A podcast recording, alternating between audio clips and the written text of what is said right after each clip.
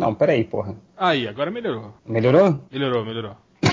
Eita, morre. De... Tá fudido, hein? Cara. Nossa, tá todo mundo bem aí, hein? Não, isso aí tá com cara de. Não tem quando termina Pokémon Claque, aí você vira aquele, aquele pozinho que fica dentro do saquinho, e aí ele. Tipo, ele dá, ele dá uma engastanhada, aí você balança assim o saquinho, aí ele cai tudo na sua cara, entra no nariz e tal. Foi isso que aconteceu, não foi? Gente, pode confessar.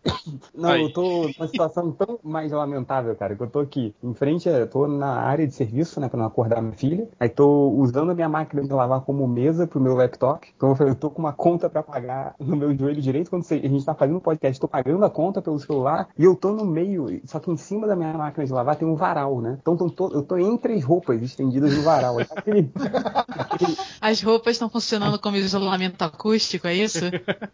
Não, mas Aquele o cheiro do, do sabão tá, tá, tá me sufocando aqui, tá uma merda, cara. Enfim,